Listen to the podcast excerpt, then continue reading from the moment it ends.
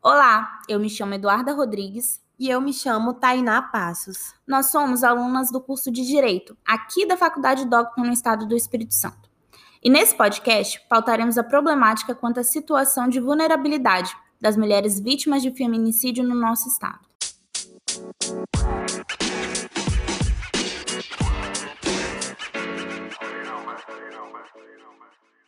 Mais precisamente, nós desejamos levantar uma questão. Ocupando o sétimo lugar no ranking nacional de violência contra a mulher, quais as medidas adotadas pelo Estado do Espírito Santo no que tange ao enfrentamento e à contenção desse tipo de violência?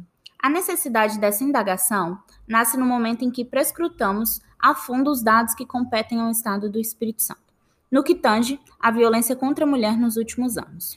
Isso mesmo, Eduarda. De acordo com o relatório final de uma CPMI no ano de 2013, o Espírito Santo ainda alternava entre as duas primeiras posições nas estatísticas, intercalando com o estado de Alagoas.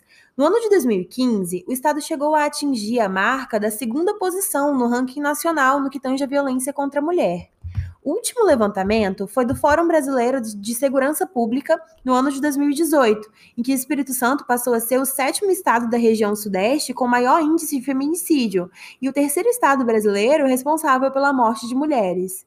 É exatamente partindo dessa breve análise, Tainá, que pleitaremos agora quanto ao núcleo dessa problemática no estado do Espírito Santo. Ou seja, quais medidas estatais vêm sendo adotadas para prevenir e remediar essa situação? Quando nós averiguamos os dados coletados pelo mapa de violência no ano de 2015, notamos que, respectivamente, as cidades de Soretama e Pinheiros lideravam as estatísticas de feminicídio entre as cidades capixabas.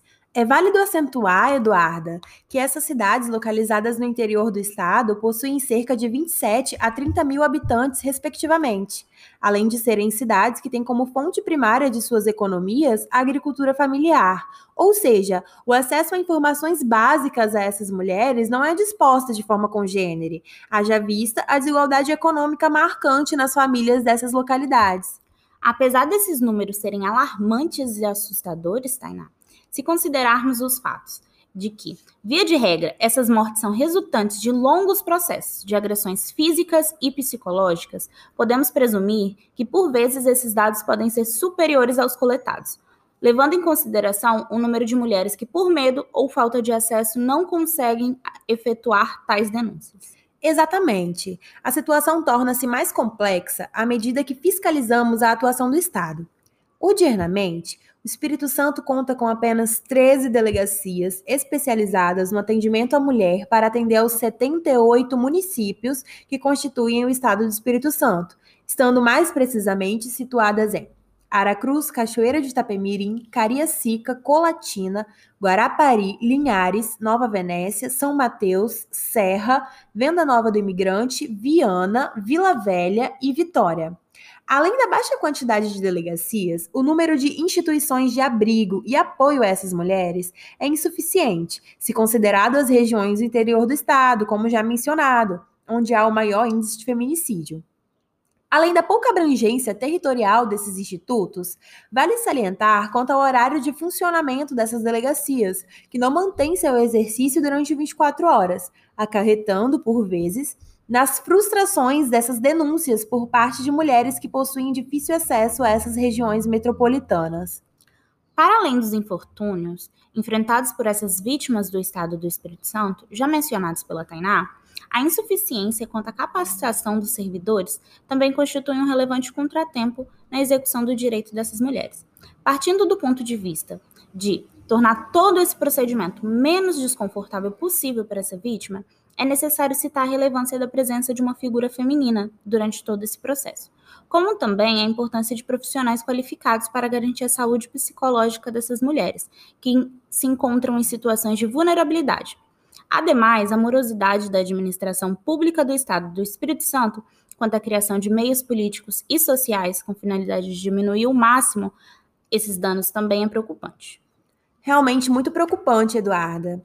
No ano de 2013, em que o Estado liderou as estatísticas no país quanto ao feminicídio, em conformidade com a Comissão Parlamentar Mista de Inquérito sobre Violência contra a Mulher, a CPMI-VCM, entre os anos de 2008 a 2013, foram elaboradas em todo o país 802 convênios com a pauta de violência contra a mulher, sendo mais de 80 desses programas realizados por estados como São Paulo e Rio Grande do Sul, enquanto o estado do Espírito Santo realizou somente 13 desses. Levando em consideração todos os aspectos extremamente importantes mencionados nesse podcast, assimila-se de forma precisa a situação da atuação governamental quanto às mulheres vítimas de violência no estado do Espírito Santo nos últimos anos bem como os pontos cruciais que requerem uma cautela maior dos institutos públicos, visando favorecer essas mulheres que se encontram em maior vulnerabilidade psicológica, física e econômica.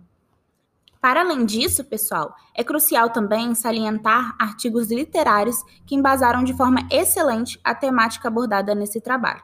Como, por exemplo, o trabalho de pós-graduação da Jéssica Cabral Ortenga, a ex-aluna da Universidade Federal do Espírito Santo. Bom, somos igualmente gratas a todos pelo prestígio de nosso podcast até aqui.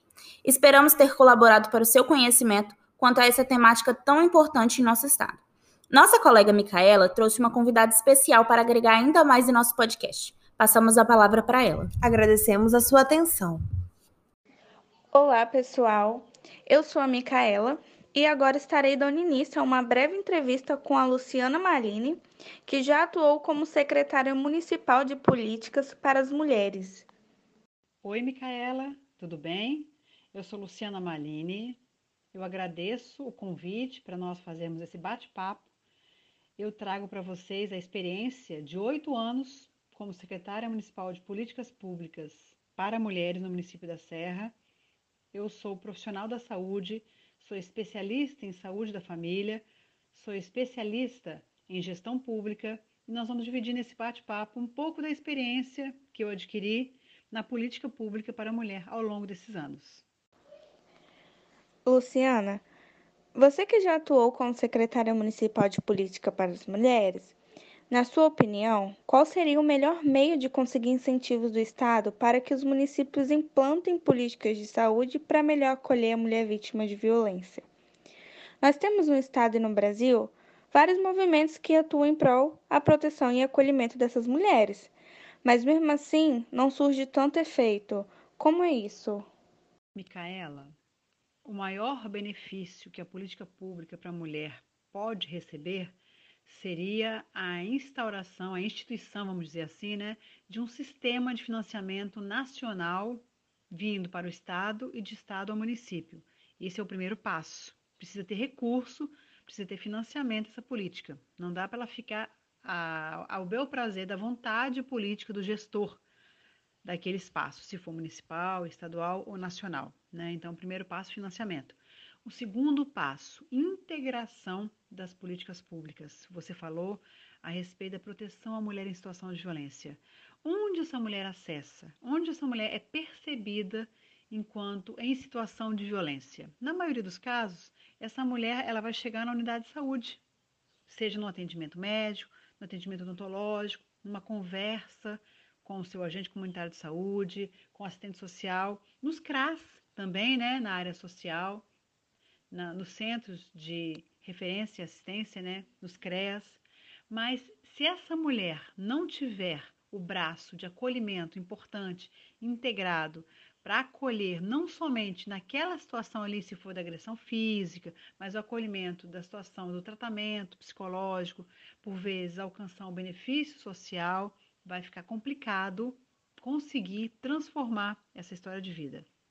Ao seu ver, Quais são os maiores fatores que contribuem para esse crescimento de violência doméstica nesse período de pandemia?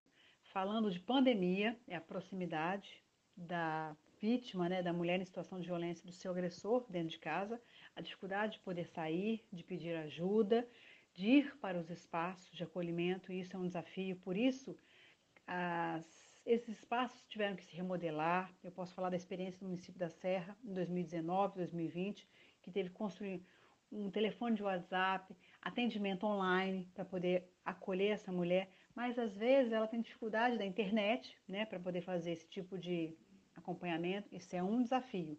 Ter condições de acessar as redes sociais, internet, um telefone próprio, às vezes ela usa o telefone do marido, né? Então ela não pode sair de casa, está dentro de casa. Uma outra situação, a dependência econômica dela, que com essa situação que estamos vivendo de pandemia, as mulheres tiveram ainda mais esse desafio, a dificuldade de depender do seu companheiro, mas nós vivemos uma sociedade culturalmente machista, de dominação da, das mulheres, né? Que a mulher não tem direito à voz, não tem direito a se expressar. Quando ela manifesta a situação de que ela está vivendo, por vezes os papéis se confundem de pai e esposo, de companheiro, e aí por, é, alguns são bons pais, e aí se confunde, a mulher fala que ela não vai se separar, ou ela não vai sair daquela situação porque ele é um bom pai, ou ele, ele cometeu aquela ação de agressão porque estava alcoolizado, porque estava fazendo uso de drogas, mas nós observamos isso, que isso é uma repetição de comportamento, na maioria dos casos. Grande parte dessas mulheres que passam por esse tipo de situação tem na sua família esse histórico. Ou a mãe viveu nessa condição, a avó, a tia, e é preciso romper essa cultura de naturalização da violência. Geralmente são filhas de pais muito agressivos e ela acha que é natural, porque a mãe era assim, né? Então, por que não com ela ser diferente? Porque afinal de contas ele é até um bom pai, sabe? Então são muitos desafios. Nós estamos citando aqui alguns poucos. Então nós precisamos informar, orientar para que essa mulher possa buscar ajuda. Na pandemia, o desafio foi dobrado, porque todos tivemos que ficar reclusos dentro de casa, numa situação de isolamento social. Muito bem colocado, Luciana. É claro que, apesar de toda a precariedade do sistema de proteção das mulheres, na sua opinião, você acha que a Lei Maria da Penha e ligar para o 180 ou 190 em caso de emergências é a melhor solução? Micaela, eu acredito plenamente que a Lei Maria da Penha é um divisor de águas porque até então nós não tínhamos nem delegacias especializadas para as mulheres. Começa por aí. Não existia um serviço de acolhimento. A quem essa mulher ia buscar ajuda? E por vezes, se ela buscasse ajuda, como nós citamos inicialmente, com a própria saúde, ela era recomendada a esquecer essa história, não levar à frente. Então, eu acredito sim que a Lei Maria da Penha trouxe um divisor de águas, pôde mostrar o tamanho dessa violência no nosso país e ela é uma inspiração a nível mundial, é considerada uma das três melhores leis do mundo. A Lei Maria da Penha, na verdade, ela chega a ser um estatuto, né, um estatuto da mulher, que ela tem diversas recomendações.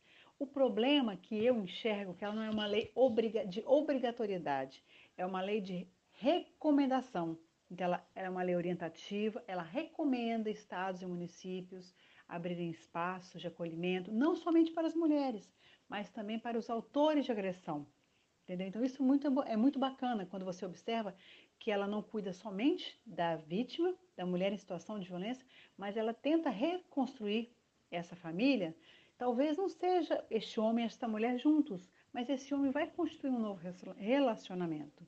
E ele precisa estar transformado para um novo relacionamento, senão ele vai repetir esse comportamento agressivo num outro relacionamento também garante o apoio a essas crianças, porque a casa, abrigo, né, que está contemplado na Lei Maria da Penha, esse espaço de acolhimento à mulher em situação de violência, ele também garante esse apoio, esse suporte para as crianças dessas mulheres.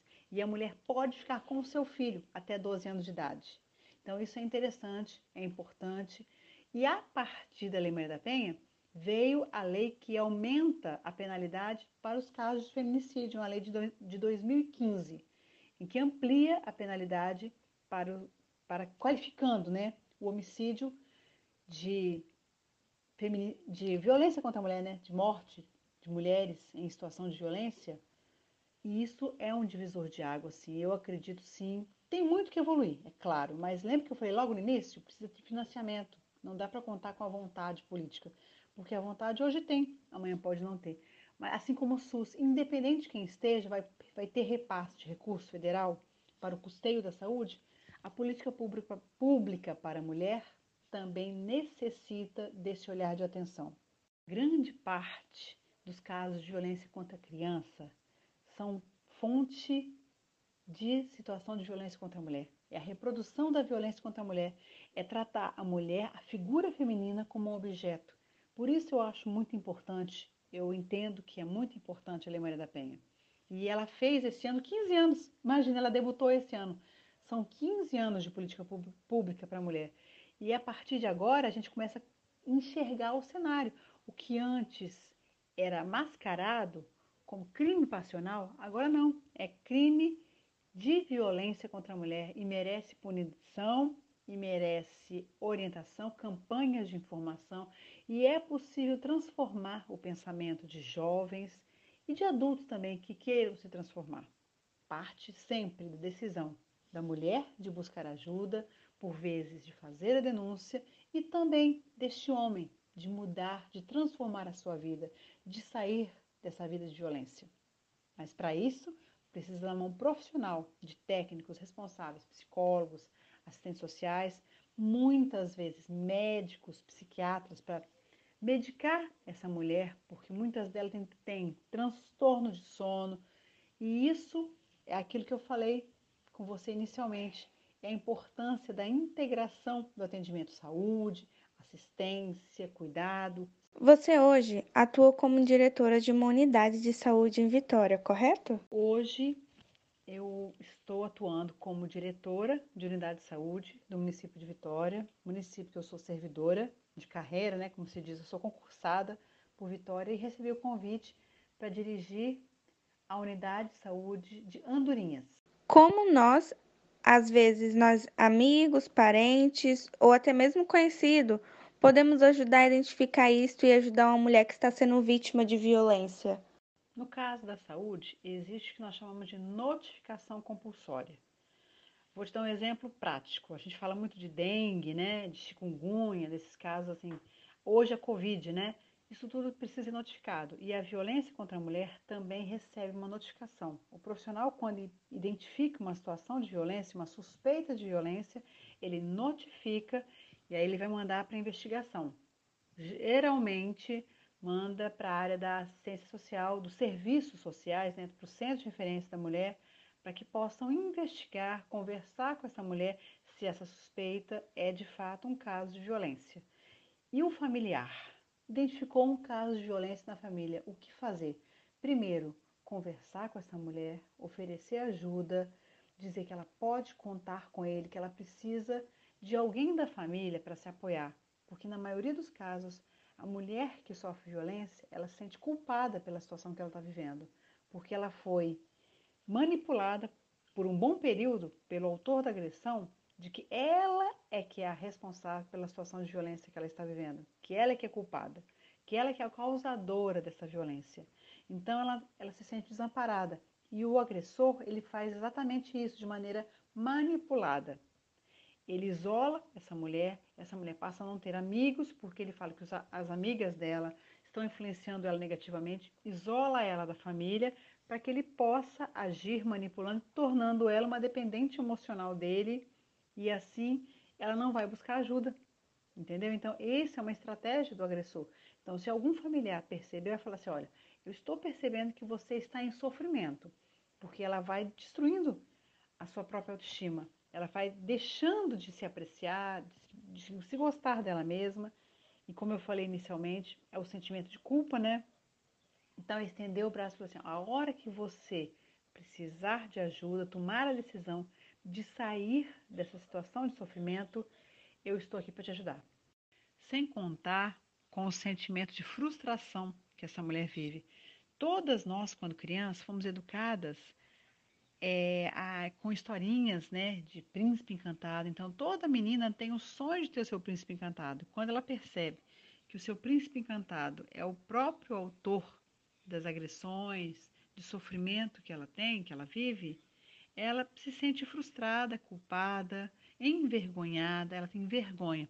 Uma fala que eu posso fazer que muito me marcou, quando a mulher começa a buscar atendimento no Centro de Referência da Mulher, da Serra, período que eu estive lá, a mulher chega olhando para o chão. Com o passar do tempo, com acompanhamento, com acolhimento, à medida que ela vai tomando consciência do estado de vida dela, que ela não é culpada pelo que ela está vivendo, mas sim que ela precisa de ajuda para transformar a história de vida dela, o olhar dela começa a sair do chão, ela começa a olhar mais para o horizonte, até chegar ao ponto de conseguir se olhar de espelho e olhar para o outro de maneira igual, igualitária. Isso que nós buscamos, né?